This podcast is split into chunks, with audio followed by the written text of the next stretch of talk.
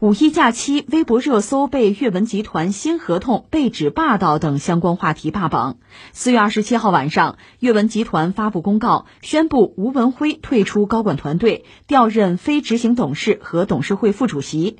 腾讯集团副总裁、腾讯影业 CEO 程武接任阅文集团 CEO。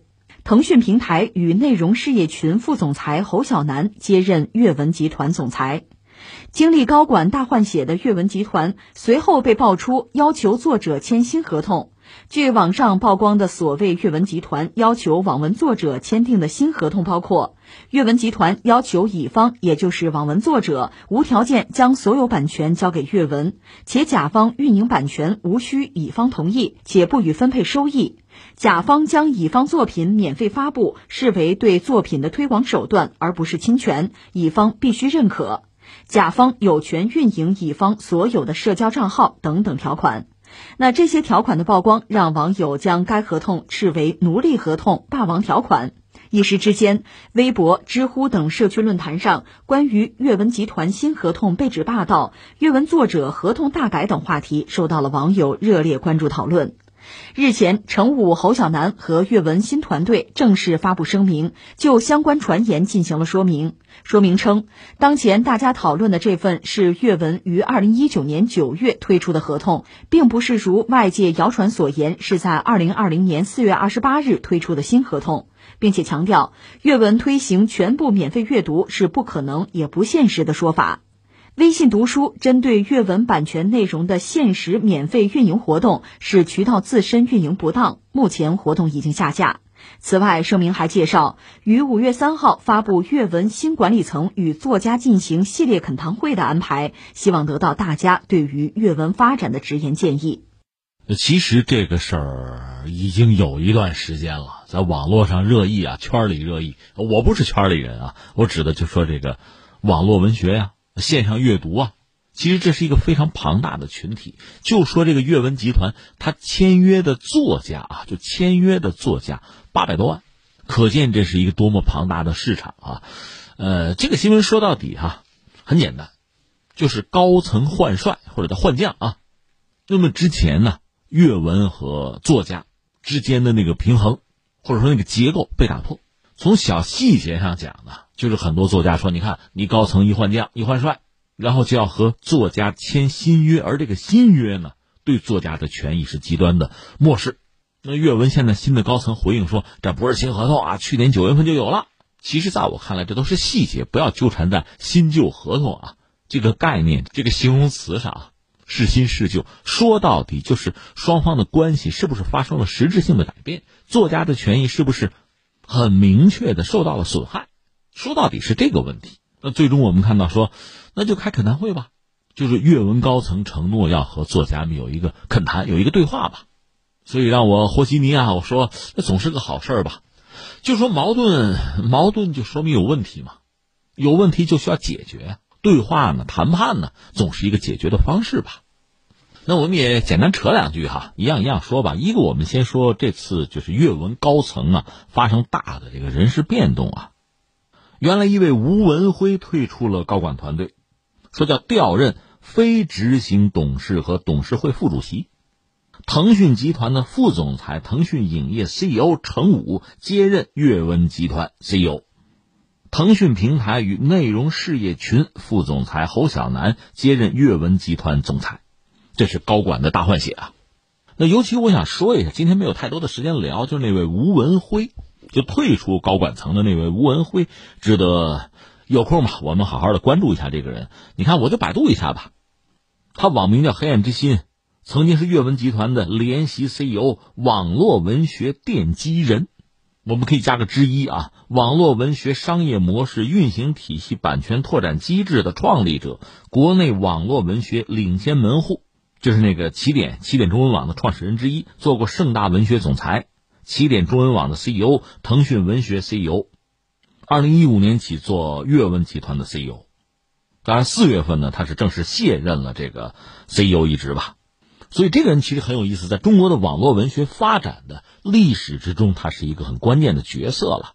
他多年推动吧，就网络文学在出版影视、游戏、话剧啊、有声读物等等，全产业文化产品方面吧，得到一个全面呈现。他开创多项第一是这么一个人，关键这样一个人的离去，确实给人一个很大的冲击，就是说，模式变化了，原来的格局变化了，原来的规则变化了。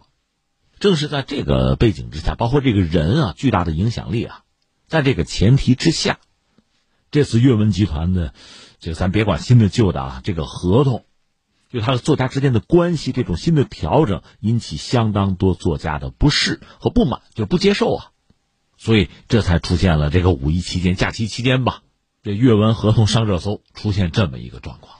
那你要让我说，我先把我自己的角色摆一下哈，我不是一个网络文学的拥趸。我也看看的不是很多，而且坦率讲，就算我看的多，也不说明什么。为什么？我觉得这是和网络文学的特点是有关系的，和这个时代的特点是有关系的。你说你说什么呀？我说说我对网络文学的这个印象和认识啊。你说不就是字儿挺多啊？作者都挺能写，好多人拿手机就看。我觉得说到网络文学吧，我觉得有三点。第一点是什么呢？应该说目前。这个市场很大，发展呢，也应该可以用“茁壮”这个词儿来概括。甚至我们知道，像越南，我们邻居，中国的很多网络文学作品在越南也被追捧，这是真的。就是说，它有非常广泛的受众或者叫读者吧，这是一个特点。第二个特点是什么呢？这里边确实有极大的利益。一方面呢，有一些所谓叫什么头部大 IP 哈，在网络文学领域也有一些大作家呀。号召力很强啊，市场影响力很大，他们的作品就可以改编啊，影视作品啊，对于他们来说这条路已经通了，那等于线上线下通吃是吧？另一方面呢，这种网络文学的作者也非常之多。刚才我们讲了，阅文签约就签了八百多万，还有好多不是签约的作者啊，也写这个东西啊，我喜欢啊，业余时间干点这个文学创作吗？所以这个创作者、作家这个人数啊。这个群体规模是很大的，那么当然要挣点钱了，这是合法合理的收入吧？这个钱怎么挣呢？无外乎就是收费阅读啊。按照以前的说法，也就等于吴文辉创造的这个模式吧。那就是我是平台，你是作者，你把东西放到我这儿来，挣了钱咱们五五分成，大约是这个意思吧。那很多作者也很辛苦啊，就靠写作，其实养活自己是没有问题的。这是我们看到以前的状况，现在有所改变呀。那就说阅文，他有自己的考量，他可能也有自己的苦衷，就是这种付费阅读模式收益不理想，付费阅读者就是读者啊，这个增速逐渐放缓，可能有这样一些因素吧，所以等于他要改变自己的营销策略了。而这个，作为作者来讲，觉得是不能忍受。你比如说自己的这个版权就完全给对方了，甚至有的干脆就讲这不奴隶协议吗？不可接受啊。所以你看，我们在聊这个网络文学的特点，一个是我们认为它茁壮成长，第二个我们认为呢，这里面确实有巨大的市场，因此就有相对比较大的利益在了。第三个，我觉得是什么呢？网络文学，尤其是这个中文的网络文学啊，它确实有自己的一些特点。这个特点，一方面呢，它是和当今时代互联网发展是合拍的，是呼应的，也和我们自己的文化传统啊，和现实世界。其实有某种对应，它很独特。你看以前，那我算是七零年代人嘛。以前一说作家，一说作品，你比如小说，我们想到的是什么呀？是有限的那些人啊，是印在书上的字儿啊，是那些传统的文学期刊，什么十月啊、收获啊、当代啊。我记得我上学那阵儿，每过一个月吧，差不多跑到图书馆，就把当时比较重要的文学期刊就要浏览一遍。什么上海文学、北京文学什么的，就是看一遍，基本上掌握文坛走向啊。这不是我多牛，而是因为当时它有限。而今天这个时代不一样了，就像我们做传统媒体一样。今天你如果说选择媒体啊，传统媒体还是那些，还是那么多。但是其他的媒体、网络媒体、自媒体那是无穷多的。你面对极大的选择自由，这时候会出现什么局面呢？一个叫就去中心化，其实没有中心，没有主流了。另一方面呢，细分，大家知道我是玩模型，模型爱好者哈。咱们就说模型啊，啊不说文学，拿模型比较比较形象哈。它可以分得很细。你比如说，往大里说，有动态的，有静态的。静态模型摆在那看的嘛，动态的能飞能跑，你说我通吃可以，那需要你足够的财力和时间。然后咱就细分吧，你比如说静态模型里边有玩什么呢？叫高达，这算是日本动漫里边的一个形象吧，或者一个世界吧。有玩这个人偶，你比如一比十六的冰人，还有玩传统的陆海空的这个武器啊模型，还有玩民用的。你看它分的是很细，你还可以分得更细啊。你就说传统的这个飞机，那还有一战的、二战的、现代的。你现代里边有外国的、中国的。我们每个人的时间精力有限，包括财力有限的情况下，某一个领域你要深钻，在这里边你要想做到头部都是很难的。这我们说模型啊，翻回来说文学也是这个样子呀。你分吧，穿越的算吧，历史的算吧，都市的算吧，玄幻的等等等等，我们可以分很细。所以你看，虽然说是网络文学，虽然说阅读者非常之多，我不是再三说吗？阅文签约的作家就八百多万。但是你要这么一细分啊，你会发现一个头部的作家，就真正知名的啊，通吃的只是极少数，大量的作者不是那么有名气，甚至是兼职，而且都是服务小众，但也都能混口饭吃，大概是这么一个格局。那么他们实际上对应的是一个很庞大的消费群体，或者叫阅读的群体，是读者。而且呢，就是中国的网络，包括移动互联网发展到今天啊，移动支付发展到今天，网上阅读发展到今天，大量的读者是愿意为自己心仪的这个作品是付费的，只要他觉得价格公道，他是愿意掏这个钱的。而且这个如今线上生活成为大家一种常态，你看各种各样的什么网上直播带货，这我们扯了半天，是我把我理解的这个网络文学、网上阅读吧。这几个特点摆了摆，那下面我们就说这个事儿哈。我个人的想法，一个，现在表面上看是作者和阅文之间的问题和矛盾啊，实际上你们俩争来争去，你别忘了还有一个非常庞大的群体，你不要忽略是什么呢？是读者。如果真要肯谈的话，最好是三方肯谈，而不是两方。或者我们说，你两方肯谈拿出来的这个结果未必落得了地。谁也不要忽略读者的力量和。读者的利益，这是一个我要说的。第二个，我想说什么呢？最关键的，这个市场要热起来，你要想分蛋糕，前提要有蛋糕，蛋糕还在不断的做大，这才是一个理想的状态。说到底，让读者、让消费者愿意掏钱去阅读他喜欢的作品，作者愿意写，能写出好东西来放到市场上，这是基本的前提。如果没有这些东西，那大家都面临一个坐吃山空的局面。说到这儿，我们不妨也提醒一下这个阅文哈。我们现在看到的其实是一个金字塔，真正的塔尖儿上，就是那些最知名的作家，所谓头部啊，所谓大 IP 啊，它总是有限的，而且它显然是要根植于这个土壤之中。有金字塔才有金字塔的塔尖儿，而且这应该是一个新陈代谢啊，不断的发展啊、变化、成长的一个过程。